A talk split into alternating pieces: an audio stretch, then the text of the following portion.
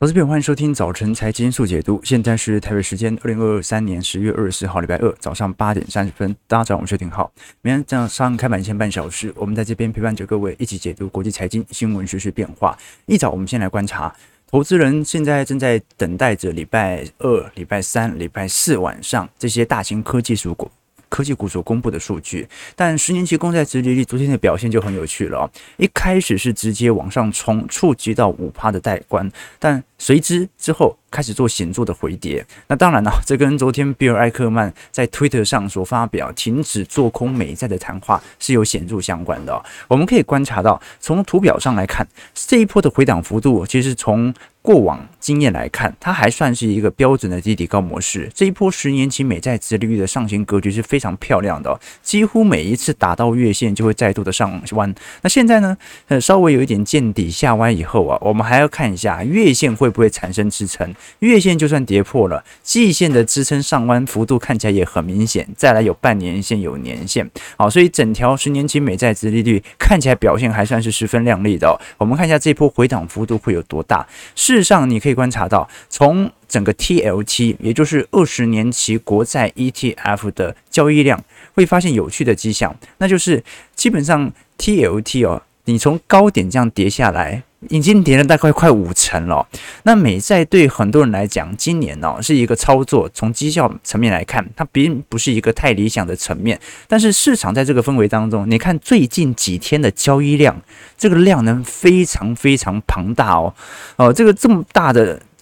量能交易，然后又是跌了五成之后，正常来讲，一档股票跌五成，根本不会有人接的嘛，那个量应该是急缩的。但这场 ETF 到目前为止哦，却有非常明显大量的买盘正在进驻哦。从这个层面就看得出两件事：第一，很多人正在停损，正在进行大量 TLT 美国国债的抛售。那因为 TLT 是属于 ETF，那大概可以把它认为是过往在过去一年当中，针对这些债券型 ETF 资金部件的投资人正在进行显著抛售。那第二点呢、哦？那这么大的买盘由谁来接？在这么短的时间呢？散户通常买没也没办法买这么大的量，那就是机构商正在大量的去接收。所以呢，啊，现在在美国债券市场风声鹤唳的当下，去。接这一批债券的人，好，到底最后在一年之后的表现为何呢？我们可以观察到，呃，在昨天，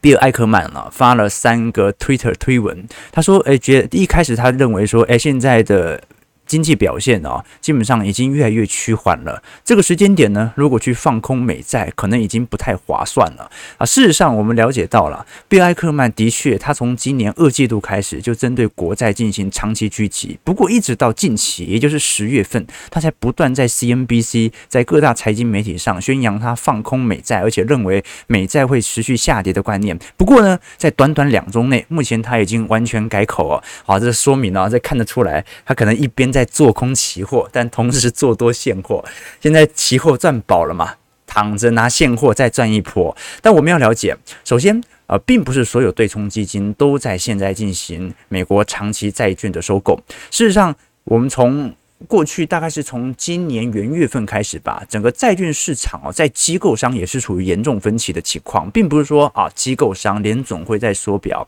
啊，那央行在缩表抛售债券，然后散户在接啊，不是一个简单这样的关系。因为散户市场在美国股市市场的比例是极力无比的，它不像台北股市一个题材就可以搞得散户炒来炒去，美国股市还是一个标准的机构市哦。那你可以观察到。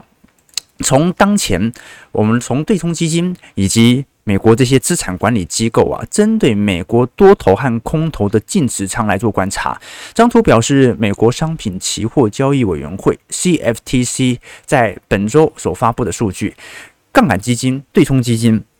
针对两年期美债期货净空头的头寸啊，也就是我们看到的这个白色线哦，哎，蓝色线哦，大概是一百五十六万份合约，这个是历史记录水平高哦。那同一套数据也显示呢，白色线也就是资产管理机构，也就是我们看到这些大型投行哦，它反而是针对。净多头的头寸增加到一百三十七万份合约，也就是说，现在啊，如果是共同基金啦、机构商啦、大型的资产管理机构啦，做长线资产布局的，全部都在做多美债。那么对冲基金，也就是那些追求每年绝对报酬的，因为他们对富豪阶级、资产阶级直接负责嘛。他们追求的并不是相对绩效，并不是说今年只要稳住就好，今年只要跌的不要比大盘多就好。他的绩效是追求绝对正报酬，就一定要正报酬，而且要赚的比大盘要来得多。那你的手续费当然也抽得高嘛。好，现在是对冲基金帮富豪的人工作的这一群对冲基金正在大量的去狙击美债，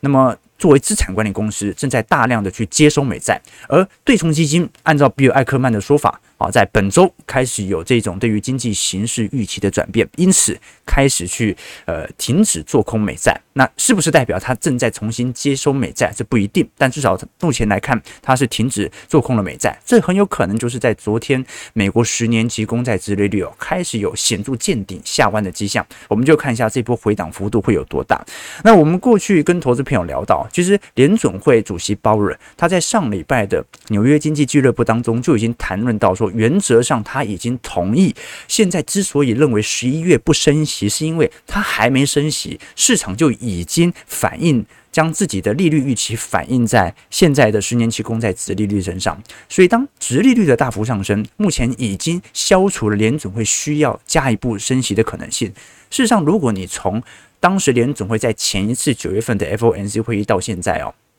这个利率水平哦，大概又上升了大概有三码左右了。也就是说，你把它原本再多升一码、多升两码的那个预期哦，全部都已经反映完了。那联总会当然现在就是停看停嘛。那鲍尔和联总会其他人呢，也指出了一个关键问题啊，就是说期限溢价目前正在形成影响债券收益率的一种基本面的因素。债券收益率大概可以分为三类啦。第一种就是市场对于联总会短期利率的预期，我认为你短期会不会再调升，那我就提前。反映在十年期公债殖利率身上。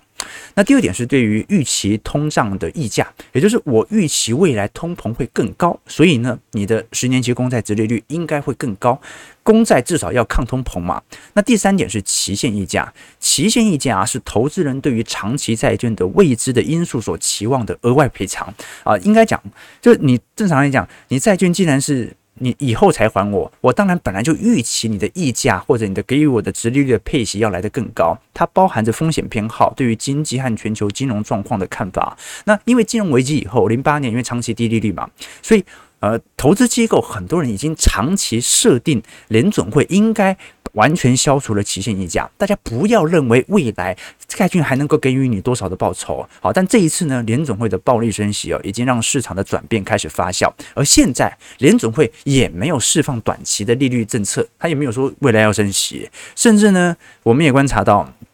到现在为止，通胀预期也没有非常明显的反映到升息预期身上。那最后是反映什么呢？就是期限溢价，也就是市场越来越相信这个利率水平可能保持在高位好一阵子。它当然一方面透露着经济可能在未来几个季度时间内表现不会多差劲，但它也意含着市场开始接受，嗯，我有一部分资金放在这种利率市场是相对比较保本的。这个就是我们观察到期限溢价显著翻正的主要原因。那当然。大多数投资人到目前为止哦，他还是会用通膨的角度来理解，当前是不可能有任何降息或者停止升息的，呃。货币政策步调，这当然可以理解。只不过呢，联总会它最大的目的是以防长期通胀发生，而不是说我一定要在某年几月几号之前达到两趴通膨的目标值。现在联总会最害怕的，其实很明显是一九六六年到一九八二年美国当时的停滞性通膨。事实上，如果你把过去几年的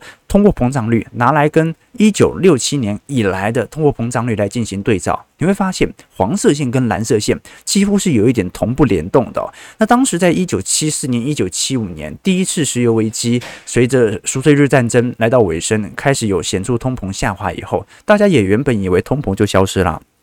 但下一次通膨是什么时候来，并不是一年之后马上来，而是四年之后卷土重来。所以我们必须了解到，呃。如果再爆发一次供给型的通膨，再爆发一次全球性的类接近的热战，那当然会引起更进一步的通膨。但我必须承认，联总会到底要不要把那种由于供给链因素、由于某个地方打仗、由于某个供应链断裂、由于市场上可能爆发再一次新冠疫情所形成的供应链瓶颈，如果你做什么分析都把那种外部性冲击纳入考量的话，那永远考虑不完了。因为明年后年当然有可能发生，所以依照目前的态势，未来只要没有进一步的供给链通膨，那基本上整个通膨它类似一九七零年代的可能性，我认为也不是特别大了。那当然到目前为止哦，市场也一直在推敲说，哎，如果你说现在呃市场的通膨的预期没有想象中来得高。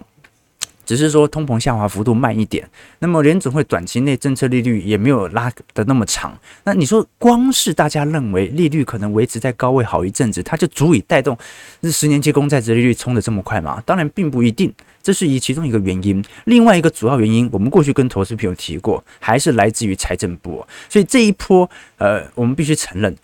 把利率拉上去的，并不是联准会所释放的任何前瞻指引或者谈话。这一波把十年期公债殖利率拉上去的是美国财政部。十月三十号到十一月一号，美国财政部就要公布哦啊，接下来四季度到明年一季度的融资需求以及具体的发债计划。那从海外机构上来做观察，现在大部分央行其实还在进行短期美债的抛售嘛，所以短期债券还是有所承压的。海外投资人，整体减持美债，其中官方机构的减持最大。那目前来看，你像是日本的寿险公司啊，或者像是呃，日本的私人投资机构啊啊，都有开始进行买美债或者抛长债的计划，开始进行一些资产调配。那中国人行就不用讲了，可是我们都很清楚知道，现在这种。短期内债券殖利率的上行，它来自于美国财政部发债预期的加深。你像本周我大概有两年期、五年期和七年期短期美债的拍卖了，而且是加量的，所以会不会长债现在已经殖利率拉上来了，换成短债要开始跌了啊？换结果殖利率好不容易倒挂开始收敛，又又拉上来了呢？这是有可能会发生的，因为美国财政部到目前为止发债规模虽然比不上二零二零年。我们从具体金额来做观察，当时二零二零年几乎是历史一二年到一九年的四倍到五倍之多。二零二一年到二零二二年呐、发债规模是的确有变小，但是二零二一年和二二年它发债规模还是比一二年到一九年任何一个年份来的高。而二零二三年特别非常特别哦，二零二二年的发债量少啊，是因为了以防通膨持续发酵，但二零二三年。看到通膨有下滑的趋势，加上债务上限已经完全通过了，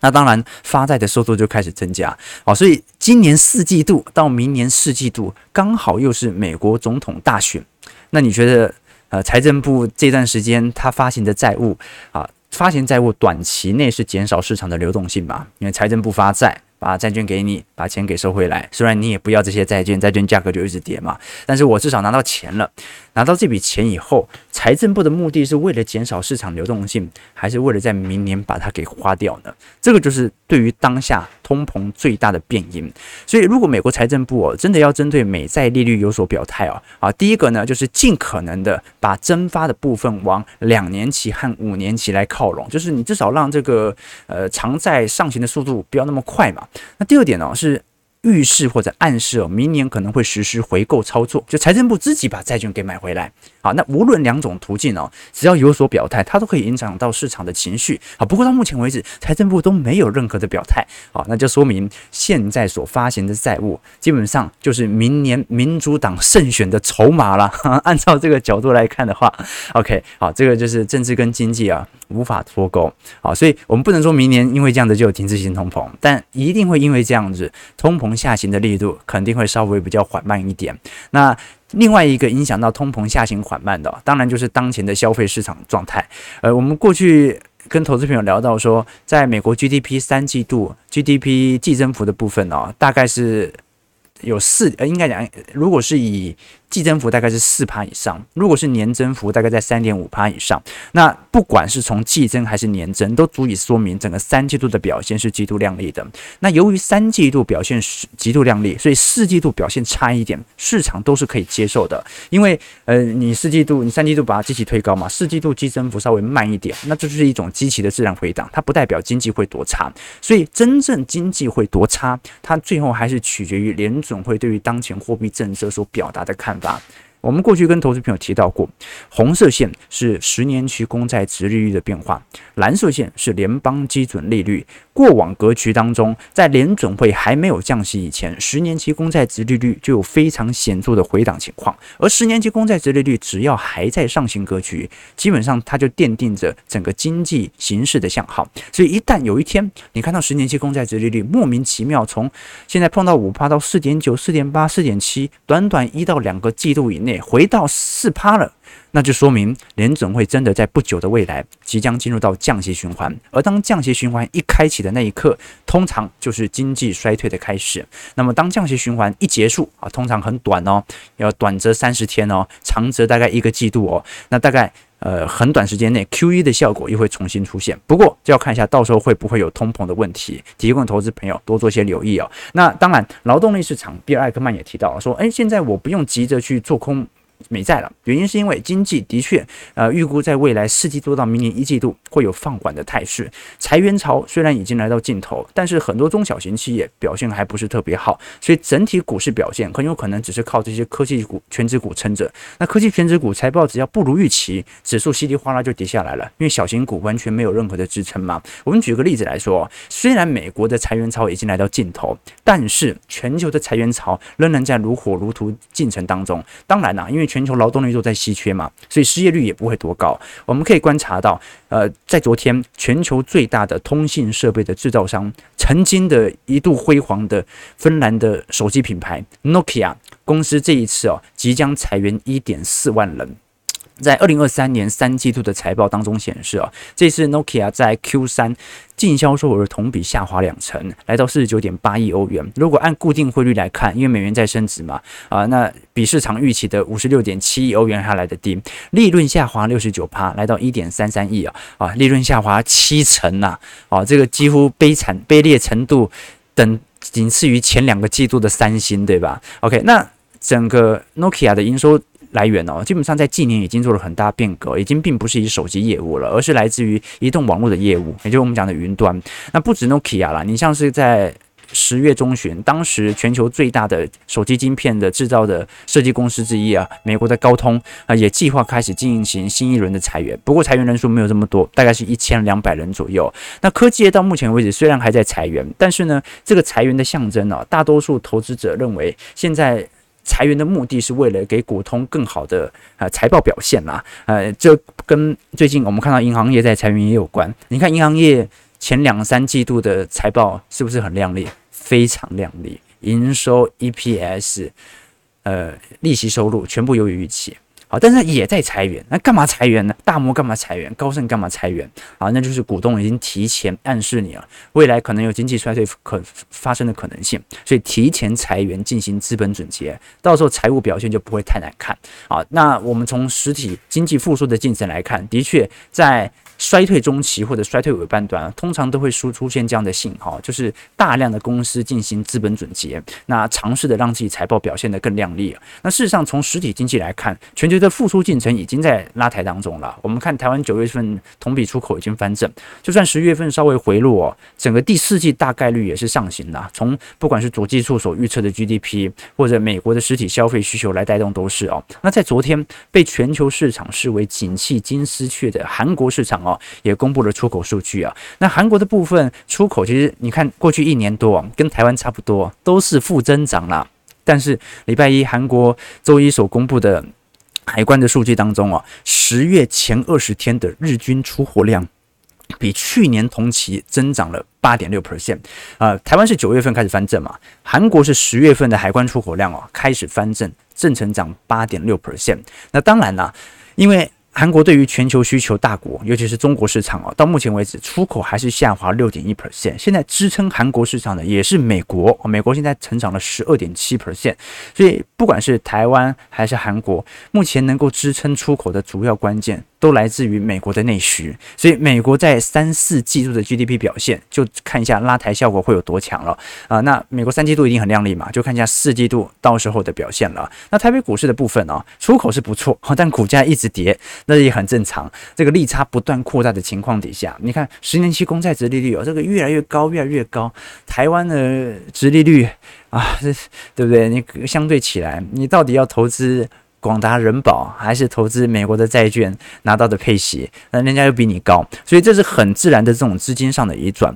那当然，台北股市今年表现也不算太差。你看昨天虽然跌破了最近五个月以来的低点啊，但第一，这个距离年线很远了。如果拿它跟标普比哦，标普快要碰到年线了，但台北股市至少走势也不算太丑。我们从今年以来各大资产绩效来做比较，会发现，如果以费半来看，今年是表现绩效最为亮丽的，整体涨幅是三十一点八九 percent。那纳指的部分哦，今年以来涨幅有两成五。日经二五指数今年是来自于货币宽松的效果，涨幅有两成。台北股市就排名第四了，台股今年涨幅有一成四哦，比标普。韩国综合指数都表现亮丽，标普今年涨幅十趴，韩国 c o s p i 指数涨幅有六点二四 percent。那今年负报酬的指数其实也蛮多的哦，道琼今年收跌了啊，收跌零点六 percent，上证今年跌了五点六趴，新加坡海峡指数。由于它是由金融股组合的成分哦，那过去基期推得太高，今年跌幅有五点九 percent。那表现最惨的当然是港股了，好，港股快崩嘛，港股今年跌呀又跌了一成四啊。港股从一八年以后年年跌啊，每年都在创新低啊。OK，那刚才聊到的这个科技的裁员潮虽然发生在部分的公司，但是从总体层面来看，裁员潮已经完全结束。台湾最近又公布了九月份的失业率哦，来到三点四八 percent。又创二十三年以来同期新低，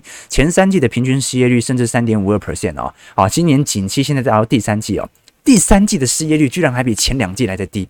啊，那景气不是越来越差吗？好，这说明呃，我们不能说景气大好，我们只能说市场的劳动力供给真的减少很多。大家去吃饭啊，有没有发现服务生真的到处都在招？现在台湾呃极度缺工的也并不是科技业啦，主要是处属于服务业哦，就是整个就业形态改革之后，我在各大地区的劳动力市场，你会发现到非常显著的变化，那就是服务业，美国、台湾蓝领阶层全部都在大缺工，所以大家有没有感觉最近这个服务业的品质有点下滑呢？有这种感觉，不管是国旅 还是餐厅啊？为什么？因为你工作不到两周，你马上就当主管了啦，哦，那个。做超过两个月就可以当店长了，都是这样的哈，全球都发生一样的迹象啊。好，那美国目前失业率有跟台湾差不多，美国失业率是三点六帕，韩国才二点三 percent 哦，日本、香港哦分别是二点七、二点九，台湾失业率是美国。呃，是南韩、日本、香港当中最高的了。你也知道，台湾现在又很缺工，你就可以知道全球各地的就业市场怎么样。那就是这种就业市场哦，它就奠定了你再怎么衰退，由于过去积极推高，现在下滑所形成的那种积极衰退哦，它都不是深度衰退哦。为什么？啊，大家就是有份工作嘛，通膨贵一点那又怎么样？OK，所以这个是市场上它托底的迹象存在，但是有代表。市场上就会一路的稳步向上嘛？没有，因为利率没有放松。我们可以观察，最近在规模一点三兆美元的抵押贷款证券 CLO 的部分哦，最近出现了极度量缩的问题哦，大概有百分之四十的发行人到目前为止哦，没有针对新交易来进行定价。CLO 它是投资级别最高的，你像是美国的 Triple A 的证券，它的主要买家大部分都是属于 B to B 啦，就是大型银行。那么购买这些银行，它就是把各项的贷款进行组合成分，有一点类似零八年当时次贷的感觉，只不过它是针对企业债，而且大部分是来自于比较顶级优质的企业债。可是，在美国地区性银行危机的情况底下，很多的大型银行已经停止购买 CLO 的 Triple A 的这些证券哦。那照来讲，Triple A 不可能违约，但是针对投资等级债的这种收购。现在开始有明显量缩的迹象啊，这是不是说明由于过去这些机构商、资产管理公司买太多了，仓位比例爆了，你再买下去哦，那个债券哦，这个比例就已经完全吞噬掉股市了。你可能到时候股市给你涨个一层两层，你都已经没知觉了，因为比例太小了。在这种状态底下，已经开始有极度收缩的迹象存在了。那这是第一个，就是利率端到底会不会对于企业的违约信号造成冲击？这个是市场上比较关注的。那第二点呢、是最近我们观察到，不管是公司内部的高管啊、董事啊，或者是最大股东。我们观察到的一些指标当中，呃，这是密歇根大学金融学教授啊所创立的内部情绪追踪器，它主要是追踪企业的内部人士哦对于未来经济形势看法的变化。那最近这项指数也在做显著的回档当中，所以是不是由于内部人士现在从原本的中性来到悲观，也让那些大投行的分析师，好，接接受到内部讯息嘛，哦，你们好像不是很乐观哦，好，那我们先暂时不买你们公司的企业贷款或者债券，或者进行更高的放贷，这是有可能所发生的迹象。好，我们先看一下美国股市四大指数的表现，这个道琼下跌一百九十点，零点八五八 percent，收在三万两千九百三十六点；标普下跌七点一二点，零点一七 percent，收在四千两百一十七点；纳指上涨三十四点，零点二七 percent，收在一万三千零一十八点；费半下跌十七点。零点五三 percent 收在三千二百九十八点。其实美国股市，因为我们这边用的是年限啦，用两百四十日，但。如果是以两百日移动平均线，就是美国人常用的，目前已经算是跌破了，在各大指数当中，所以照来讲，应该要立即的买盘开始支撑。那的确，这两天都开始有陆续留上影线、下影线，就说明多空正在显著的交错啊。但很多人会这样子啊，就是看美股，然后故意用台股的比较准确的啊一百二十日、两百四十日移动平均线啊，那你就放得更宽一点点，尽量避免自己被洗掉。那也 OK，好，但你可以观察到，这个本来股市的周期就是这样的高高低低哦。从去年十月份涨到现在，也涨了三个多季度，一直到今年三季度才开始见高点，开始做适度的回调哦。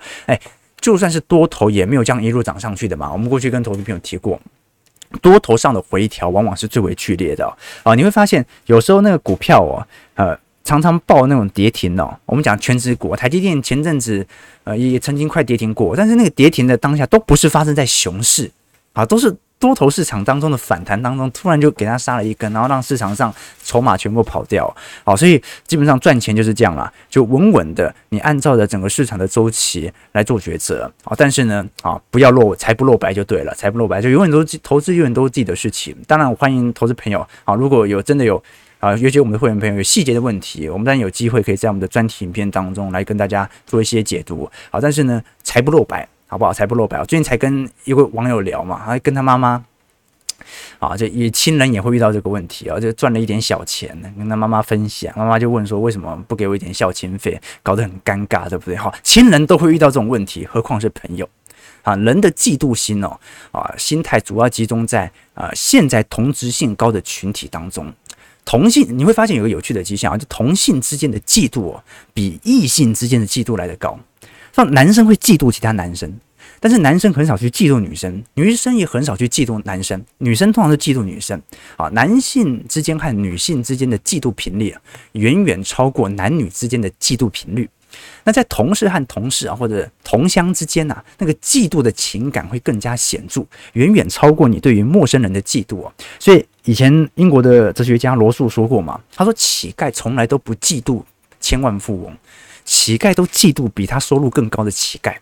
啊，所以大多数穷人哦是很难呃容容忍自己身边的人收入远远超过自己的哦。好，你像浩哥不会嫉妒你，你可能也不会嫉妒浩哥，但是你的朋友看到你赚那么多钱，他八成是嫉妒你的，因为穷者哦常常被视为弱者，内心充满着弱者的情感。当他们面对自己看起来更为富裕的人的时候啊，本能性的就会感受到嫉妒啊，甚至会主动避开啊。那与之相反呢，好，你如果是真的财富和思维很健全的有钱人呢？遇到比自己更成功的人，你往往会表现出那种赞赏之情啊，并且虚心请教、刻苦学习。所以我觉得大家啊，财不露白啊，财不露白啊。最近跟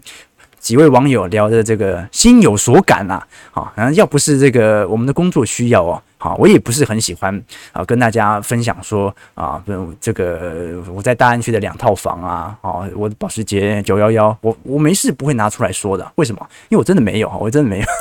啊。OK，好，那我们继续往下看呢。整个美国股市的概况，八点五十九分哦，我们速度赶一下啊，来赶一下说，呃，现在因为本周是微软、呃，Google、诶，Amazon 会陆续公布相关的财报啊，那这次财报是非常重要的决战点，因为前几只公布出来都不是特别好，而且有几只你大概知道未来也表现不是特别好，呃，比如说啊，比如说我们看前几只嘛。上礼拜大家应该还记得特斯拉的悲剧。好，特斯拉这一波，你看股价在当时公布财报之后啊，直接重挫了，接近九个，从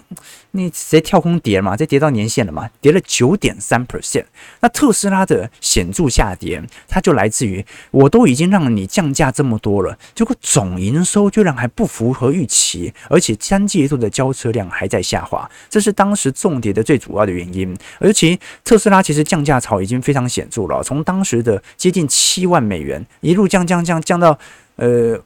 我记得是降了台币，有降了二十万到三十万左右哦，所以现在是毛利率下滑，营收又不符合预期，在这种状态底下，反而中国市场比亚迪的毛利率哦已经超过特斯拉了。特斯拉的毛利率当时最高是从两成，我现在降到三季度是一成八。比亚迪一直都保持在一成八左右，好，所以这个时候压力就比较大一点点了啊。那我们过去当然跟投资朋友提过了，好，这个比亚迪到目前为止哦，似乎对于特斯拉的抗击能力相对来看没有受到太大的冲击哦。比亚迪最近在海外市场真的做了一些突破，尤其在印度市场和欧洲市场。欧洲本来哦有计划购买福特的车辆，但是后来比亚迪进入市场之后啊，几乎把整个大门给打开了。以前你看华为也曾经在欧洲市场当中取得一些进展了，但是因为华为当时是赚太多嘛，被美国视为是国家安全威胁哦。那现在很多人在讨论嘛，西方国家会不会针对比亚迪来进行限制？当然是有可能啊，因为我们都知道啊，原原本哦，市场都预估中国大陆电动车产业哦，在为过去几年的规划，原本都以为应该是先进军东南亚市场，就跟以前的那个电动机车一样。进军东南亚市场，然后进军非洲市场或者中南美洲啊、印度啊这种低价市场啊。但比亚迪这一波几乎没经营东南亚市场，直接进入西欧，直接进入到这些高端国家市场。那你知道西欧国家啊，尤其北欧特别重视环保，所以他们对于比亚迪产品的品质要求很高啊，你要能够自动分解啊，减少塑料之类的。那到现在为止哦，整体在欧洲的市场的销售量表现反而还蛮不错的。